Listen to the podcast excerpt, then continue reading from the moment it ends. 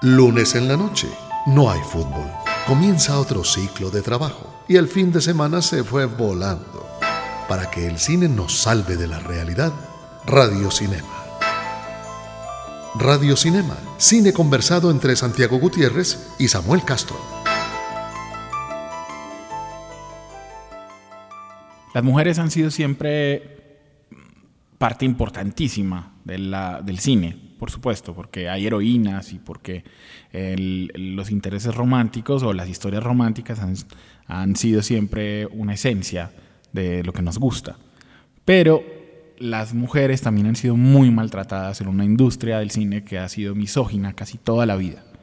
Eh, y solamente en, en, los últimos tiempos hemos tomado conciencia, digamos, de esa misoginia y hemos tratado de darle de contradecirla y contrastarla con campañas como el Me Too o con campañas por la equidad de género, digamos, en distintos ámbitos del cine. Sin embargo, han existido papeles, personajes que les han permitido a lo largo de la historia del cine, pues, eh, crear a personajes formidables. Y también han existido actrices poderosísimas poderosísimas por su talento y poderosísimas por su fuerza interior, pues que han contribuido a, sembrar lo que hoy tenemos, a, que haya mujeres poderosas en la pantalla grande y que las, los estudios hayan aprendido que las mujeres sí pueden ser protagonistas de las películas y ser buenas en taquilla y ser ellas un, solas lo único que nos llame la atención para ver una película. Eh, por eso, en la Cámara de Comercio hemos querido eh, armar un primer ciclo de cine que se va a dar los miércoles a las 6 y 30 sobre mujeres poderosas. Les vamos a contar sobre eso y sobre qué películas van a estar en nuestro Radio Cinema de hoy. Estrenos que valen la pena. Películas que deberían evitarse. Un vistazo a la cartelera local en Radio Cinema. Buenas noches, Santiago. ¿Qué tal, Samuel? Saludos. Saludos a los oyentes que nos escuchan por Cámara FM en los 95.9 de Medellín, también a los que nos escuchan por la transmisión digital, a los que nos van a oír después en SoundCloud, en Mixcloud, en el, en el programa, digamos, de iTunes a través de su sección de podcast. Recuerden que nos pueden escribir a nuestras cuentas de Twitter. La mía es arroba Samuel Escritor, la de Santiago. San Gutiérrez J. Y la de la cámara es arroba cámara FM y la del programa es arroba FM Radio Cinema. Tienen cuatro cuentos para que nos escriban y para que nos digan todo lo que quieran. Y arrancamos es que, hablando rápidamente de uno de los estrenos de cartelera nacional eh, que, se, que se estrenó en, Colombia y en, otras, en otros países de Latinoamérica, y lo decimos porque ya sabemos que nos escuchan en otras partes, incluso en la Patagonia. Eh, entonces, em, habla, estamos hablando de Un lugar en silencio, la película de John Krasinski. Santiago le, me pareció impresionante, de verdad. Primero, que la película de Krasinski en Estados Unidos superó en su primera semana a Ready Player One de Steven Spielberg. la dobló, la dobló. Muy bien. Eh, y segundo, que una película de horror eh, sea tan bien tratada, digamos, por los comentaristas. Y debo unirme, digamos, a ese, a, ese grupo de los que la elogian, porque es una película muy buena. Rápidamente les contamos, trata de un mundo eh, apocalíptico en un futuro cercano que ha sido dominado el planeta por una raza, suponemos que alienígena, aunque ni siquiera lo dicen. O sea, nosotros somos los que llenamos los vacíos y eso también es chévere. No sabemos si vienen de, no se ven naves espaciales, no sabemos si vienen de la Tierra, de dentro de la Tierra, no sabemos nada, pero nos enteramos en la película, y no le estoy dando esto, con esto nada a nadie, porque nos enteramos en el minuto 3 de esto, que los, estos extraterrestres nos, son ciegos y nos captan por los sonidos que hacemos. Entonces nos presentan a una familia el, papá es John Krasinski, la mamá es Emily Blunt, que también es esposa de Krasinski en la vida real, eh, que tiene tres hijos y que tiene que hacer silencio todo el tiempo para que no la descubran. Esa premisa que suena como un pitch, digamos, muy ingenioso, la desarrolla Krasinski súper bien. Y ahí está la gracia del asunto, porque entonces tenemos una doble tensión. Todo el tiempo estamos expectantes. Eh, he, leído a varios que salieron del cine como ah, no hagamos ruido. Es decir, uno queda como con, con, paranoico. paranoico acerca de hago un ruido y algo, algo terrible va a pasar. Digamos que es esa escena de muchas películas de horror de el- la persona que se esconde en el closet Ajá. y que el monstruo o el malo o el asesino está afuera y no puede hacer ruido, pero durante casi toda la película. es, es muy buena. Eh, Krasinski me parece a mí que hace un trabajo muy bueno. Marco Beltrami es el único que a mí me choca porque es el que el compositor de la música incidental. Y a mí me hubiera gustado más, dada la premisa, que no hubiera música incidental. O sea, que, que incluso en eso jugar... Estorba un poco. Estorba, estorba en muchos momentos. Eh, y destaco también el casting de Marriott Fox y la fotografía de Charlotte Bruce Christensen. Una recomendación en cartelera para que hablemos rápidamente y ya de lo que nos ocupa en el programa de hoy, que son estas mujeres poderosas que eran parte de un ciclo de cine eh, del Cineclub de la Cámara de Comercio. Películas escogidas para que la reflexión sea más divertida. El Cineclub de la Cámara, en Radio Cinema. Bueno, Santiago, A ver, cuenta qué va a pasar entonces acá, Samuel. Sí, eh, eh, la Cámara de Comercio con, digamos que con la intención de, de digamos, propender por la cultura, eh, tiene varios ciclos de cine eh, y varios cineclubes que, digamos, que pasan en distintos días de la semana. Nosotros, cuando digo nosotros es usted y yo y otras personas, Santiago, nos vamos a encargar de hacer el programa de los miércoles. Ok, de, bueno. pro- de programar el ciclo de los miércoles, que será a las seis y media de la tarde. Miércoles seis y media, bueno, programados ya. y que, y que va a ser antológico. Es decir, vamos durante cada dos meses a tener un ciclo. No, ¿A qué me refiero con antológico? A que como ya hay otros ciclos o más de cine contemporáneo, u otros ciclos que se ocupan de normalmente de directores, Sí. digamos, y los analizan en extremo, pues nosotros vamos a intentar dar una variedad y cada dos meses hacer un ciclo de un tema o de una actriz o de un director, Sí. pero, pero, pero sin la, la preocupación por la actualidad, digamos. Y también pudiendo hacer muchas combinaciones. La muestra de eso es el primer ciclo que, que comienza este miércoles, eh, este miércoles 11 de, de abril, a las seis y media en el auditorio de la Cámara de Comercio del Centro. También es una intención, digamos que esto se une a un montón de, de, iniciativas que está haciendo la alcaldía, que está haciendo Confama, que están haciendo varias entidades públicas y privadas para recuperar el centro, para que nos volvamos a animar a ir al centro y en este caso a ver buenas películas, Santiago. Bueno, sí. A ver, ya bueno- estamos programados y a lo mejor se puede tomarse un café con el que venga después y se discute la película. Sí, sí, sí, por lo menos vamos a estar en la presentación, de Sí. pronto nos quedamos hasta el final, pero en la presentación también se puede hacer ahí una Seguro. pequeña discusión. Un networking como ya no ahora. Uy, no, no, no, no, no, no llenemos eso de... De, de- palabras, no prohibía las palabras en este cine. Sí, sí, sí, sí. De este tipo, los Sí, anglicismos. anglicismos intentemos que no, pero obviamente, como dijimos al comienzo del programa, eh, las mujeres hoy son una preocupación grande. Es, es- está mal, está mal, digamos, que haya dos hombres que estén hablando de este tema. Sabemos que algunas feministas dirán, pero qué tan ridículos, son dos hombres, ¿cómo hablan de esto? Yo solo les puedo decir que hacemos este tipo de programas hace más de 10 años, así que no, no es que, eh, digamos, que, que se nos haya o- ocurrido ser, ser hombres, sino que somos amigos de hace mucho rato. Y las mujeres, pues, vienen acá en distintas formas y tamaños, Sí. Santiago. Bueno, hay que decir que es un tema de actualidad en Hollywood. Es de pronto un poco la justificación.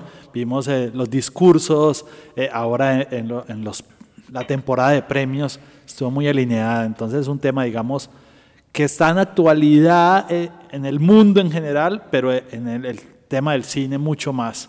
Eh, eh, de pronto esa justificación para abordar este tema para empezar. Sí, lo que vamos a ver, lo primero Sí. es que vamos a ver grandes personajes. Sí, grandes personajes. Grandes personajes femeninos. Bueno, ¿y el, el porqué de eso? Porque cada, es, a ciertas mujeres es muy difícil encontrar personajes buenos en Hollywood, hay que decir. Esa es, eso es lo más. lo- Sí, ahí tocaste el punto. Hoy, hoy apenas están volviendo a escribir buenos guiones para las mujeres, pero muchas mujeres, y vamos a, repasar unas cuantas, por ejemplo, los títulos que ocupan la década de los 70, sus carreras a partir de cierta edad murieron. Murieron, sí. Bueno, y una de las características es que no son mujeres, en su mayoría, las de este ciclo, que sean jóvenes, sino que son personajes más adultos, de, mucha, de una construcción. Son, como dirían en las telenovelas mexicanas, primeras actrices, Sí, todas sí. las que van a, a estar en estas películas. Y son personajes complejos, eso es lo que nos gusta. Ya vamos a hablar de eso, pero no... No son eh, feministas todos, Exacto, no defienden, no necesariamente. Pero el hecho de que sean poderosas como Sí. personajes ya habla de un discurso, digamos, Así feminista, así ellas no sean conscientes del mismo, eso es verdad. Son, son ninguna de estas, de las que, de las ocho películas que se van a presentar en el ciclo, y ya enseguida vamos a mencionar cuáles son, ninguna hace de la esposa de, la mujer de, la compañera de, no. son, ellas tienen el protagonismo fundamental. La- el, el ciclo está compuesto por ocho películas. Eh, La primera es What Happened to Baby Jane de Robert Aldrich. Luego seguiremos con Norma Ray de Martin Reed. Luego viene Alien de, de Ridley Ridley Scott. Eh, y en la primera parte del ciclo se cierra con Dangerous Liaison de Stephen Frears. Eh, protagonizados, ya lo verán, a, a su vez por Betty Davis y John Crawford la primera. Luego por Sally Field, por... em, por, por, Por Sigourney Weaver. por Sigourney Weaver, Alien y Glenn por- Close. y por Glenn Close Dangerous Liaison. Vamos de una vez a hablar de esas primeras películas que conforman la, la- la primera mitad de este ciclo y de dos de esas mujeres que van a estar en la película con la que, con la que inauguramos el ciclo de Mujeres Poderosas. Nos hacen reír, soñar y llorar. Aún así, no los conocemos. Personajes del cine en Radio Cinema. Santiago, qué peliculaza es What Happened to Baby Jane. Sí, la verdad, la verdad es que yo ahora como la, la redescubrí un poco para este ciclo eh, y la verdad es una cátedra de muchas cosas buenas que, que de- debe aprender cualquier cineasta o cualquier, ni siquiera cineasta, cualquier aficionado al cine. Es una cátedra realmente. Para empezar las actuaciones. Oh, actúan, a ver, actúan John Crawford como Blanche Hudson y Betty Davis como Baby Jane Hudson, Ajá. que es la Baby Jane del título de la película y que se llama así porque Betty Davis hace de una actriz que fue niña actriz. Que fue niña actriz, háganse de cuenta hoy, no sé, como lo, lo- lo que fue... Miley Cyrus. Exacto. Para hablar de lo que fue Miley Cyrus, una niña que canta, que baila, tiernita y demás. Nos la presentan al comienzo de la película. Y luego el contraste, porque nos la muestran, es muy inteligente el guion, nos la muestran en un primer paso como 15 años después.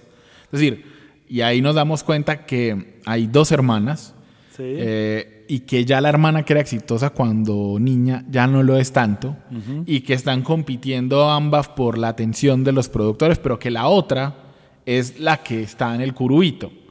Y luego damos un salto, no nos cuentan nada más, solo eso y, nos- y hay una escena tremenda. Sí. De- Hay un- unos de un ubicación de años, digamos, como pa- pasan los años. Ajá. ¿cierto? Y luego nos presentan a las dos hermanas, Hudson, que son Betty Davis y Joan Crawford, en, sobre todo Betty Davis en una, en una caracterización muy brava. Sí. Porque ella es como que decide quedarse con el maquillaje infantil de cuando era estrella infantil para el resto de la vida. Sí, es un personaje infantil en el que va de, de unas caras monstruosas a unas expresiones tiernas. De, o sea, es un personaje, cuando imita a su hermana el teléfono es magistral. Sí, porque hay, hay, hay un dato. La voz es de John Crawford. Sí. O sea, porque Betty Davis no logró ser muy cercana, pero no nos damos, es decir, si a uno no le dicen y uno no lo tiene claro, uno no se da No cuenta de primerazo. cuenta, el, sí. el lip sync de Betty Davis es muy y la bueno. postura que asume cambia también, sí, es cierto. Cierto, hay que decir, pues, como digamos, eh, curiosidad, que, que, que Joan Crawford y Betty Davis fueron dos rivales en toda su carrera, en su época dorada. Esta es- película llega cuando la carrera de las dos está un poco en decadencia, se podría decir. Sí, era, esto es 1962 y Sí. ellas fueron estrellas en los 30 y en los 40, digamos, en todo su esplendor. Exactamente. Eh, Pero yo- siempre se detestaron y hay un montón de historias alrededor de la grabación de esta película. Sí. Para empezar, la Warner eh, dice, sabe que el show es la pelea de las dos, entonces, como a plató abierto, que la gente vaya, entonces todo fue un espectáculo, cada paso de la grabación fue titular en la prensa de, de chismes.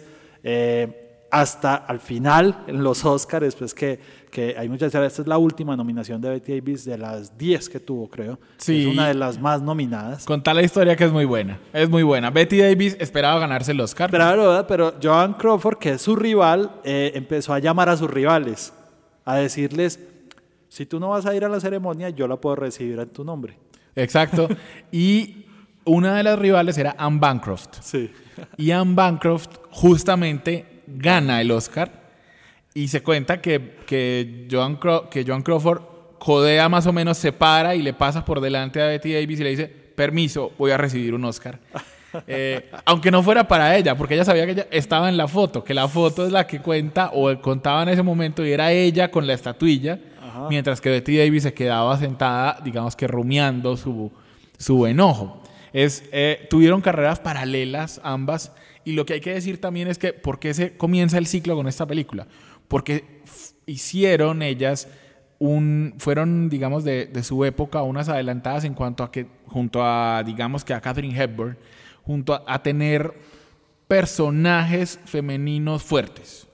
Eh, recuerden a Betty Davis en Jezebel, por ejemplo, eh, y el, el look de Joan Crawford que se parece mucho, o a mí se me parece, por ejemplo, a María Félix. O sea, ella crea su propio look de cejas gruesas, de boca grande, eh, y, y se vuelve una mujer reconocida por papeles de, de, de, digamos que, no de la niña tierna, sino que Joan Crawford se terminó convirtiendo en la villana Ajá. en una villana elegante, en una villana... Y ella, inc- incluso en su vida personal, hay que recordar, ella se casó con Douglas Fairbanks Jr., que era la realeza de Hollywood en ese momento. Eh, y el matrimonio no duró mucho, pero la frase es muy famosa. eh, dice, sí, me enseñó mucho. Con ese matrimonio supe cuál era el tenedor que tenía que coger. Eh, ese, tipo de, ese tipo de cosas, de las frases famosas de, de ambas y de lo que vos decís. La rivalidad fue tan, tan tremenda que pues que Ryan eh, Johnson hizo una serie de la que todos hablamos hace muy poquito que se llamó Feud. Sí, con Susan Sarandon y Jessica Lange. Eh, otra de lo que habla del empoderamiento de estas figuras es que su carrera no estaba en el, en el momento más brillante, entonces ellas bajaron su sueldo y tuvieron un porcentaje sobre la taquilla, que digamos es una fórmula que hoy se utiliza mucho, pero en los 60 No era los estudios no era tan usada, lo cual habla de estas dos pioneras de Hollywood de alguna manera. Dije, dije Ryan Johnson, corrijo, Ryan Murphy, que es el creador de la serie, y de lo que vos acabaste de decir, pues, ¿cómo será la cosa que, como sabían que era un porcentaje, fueron a hacerle campaña? Es decir, Betty Davis hizo una gira por todo el país en la que se presentaba en los estrenos de la película para conversar con la gente, claro, para llenar eh, y les rifaba muñecas Baby Jane a la gente, o sea, les ponía muñecas Baby Jane algunos debajo de la silla. La película hizo en 11 días, recuperó el presupuesto y terminó haciendo 9 millones de dólares. Vamos a hacer las cuentas para que entendamos la magnitud del éxito. En ajuste al 2017, eso equivale a 72 millones de dólares. O sea, fue un exitazo brutal porque además la película no costó nada. O sea, la película era súper barata, está casi toda en una casa. Sí, 980 mil dólares costó. Una cosa, Menos una, de un millón de una dólares, cosa sí. absurda, digamos, eh, frente a lo que recaudó. Hagan de, es simplemente eso, el 800% de ganancia. Una película, así- por eso es que ellas siguieron incluso teniendo, les hicieron haciendo esas ofertas y eso no estuvo tan bien para la carrera de ambas porque entonces ya lo, lo que les ofrecían era eso, más o menos como ser monstruosa, ser esa, ese personaje que ellas hacen ahí, que, que, que ahí es donde estuvo perfecto. La película estuvo en, en Cannes, fue parte de la selección oficial de Cannes. Eh, le dio reconocimiento a ambas entre una generación que las había olvidado un poco. Eh, el Betty Davis estuvo nominada no solo al Oscar, sino también al, al, al Globo de Oro y la película ganó el Oscar a Mejor Vestuario, Vestuario. que, que el vestuario es muy bueno. Es muy bueno y el, el trabajo de arte es muy bueno. Sí, Robert Aldrich, el director, intentó volver a juntar a, a estas dos actrices al año siguiente viendo este éxito en Hush Hush Sweet Charlotte o Canción de cuna por un cadáver, como la, la.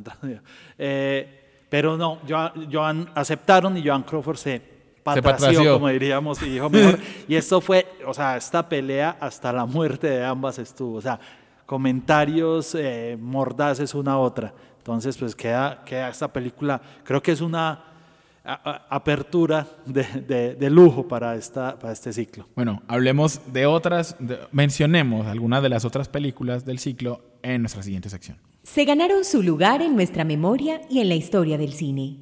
Clásicos de ayer y de hoy, en Radio Cinema. Santiago, eh, Norma Ray, digamos, es, una, es la película que seguiría en el ciclo.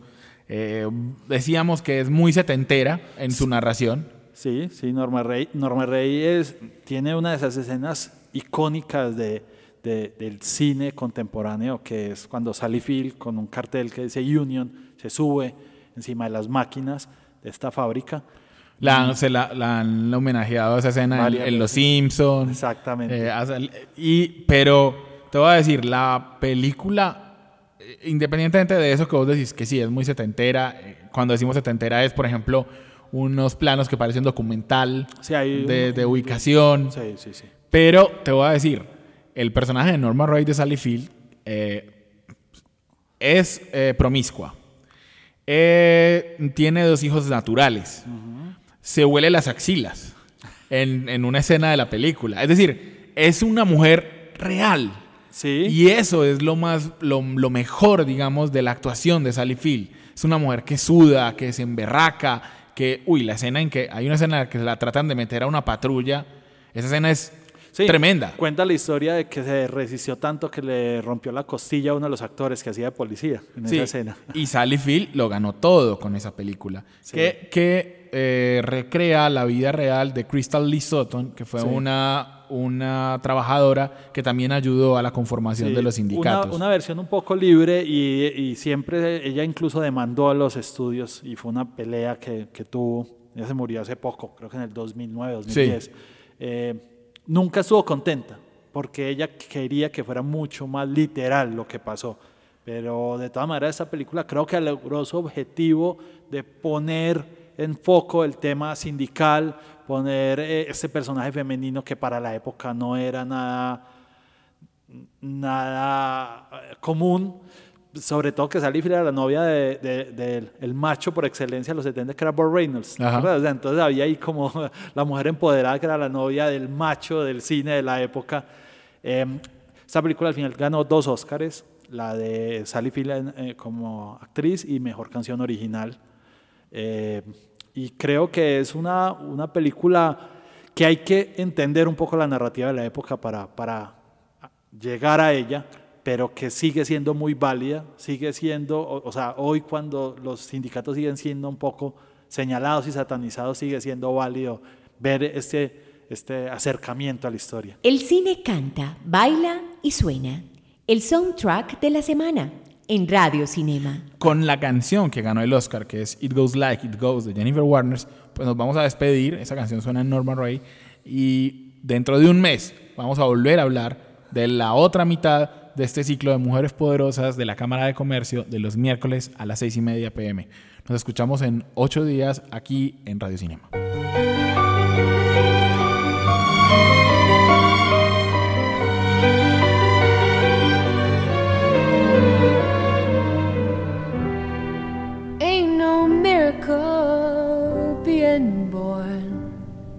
people doing it every day.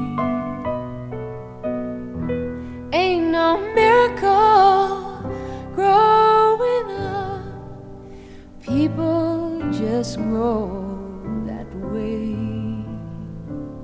So it goes like it goes, like the river flows, and time it rolls right on. And maybe what's good gets a little bit better, maybe what's bad gets gone.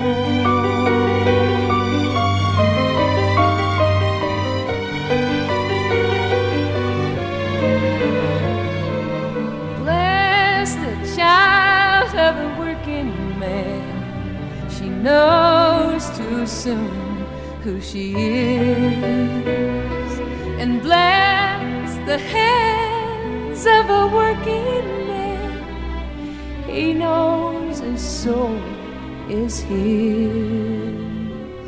So it goes like it goes, like the river flows, and time it rolls right on.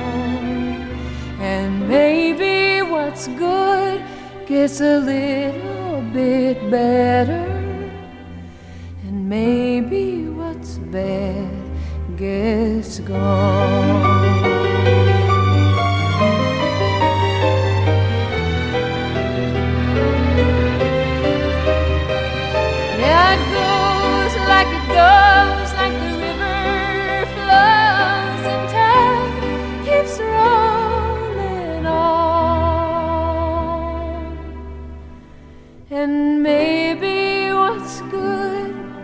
Gets a little bit better,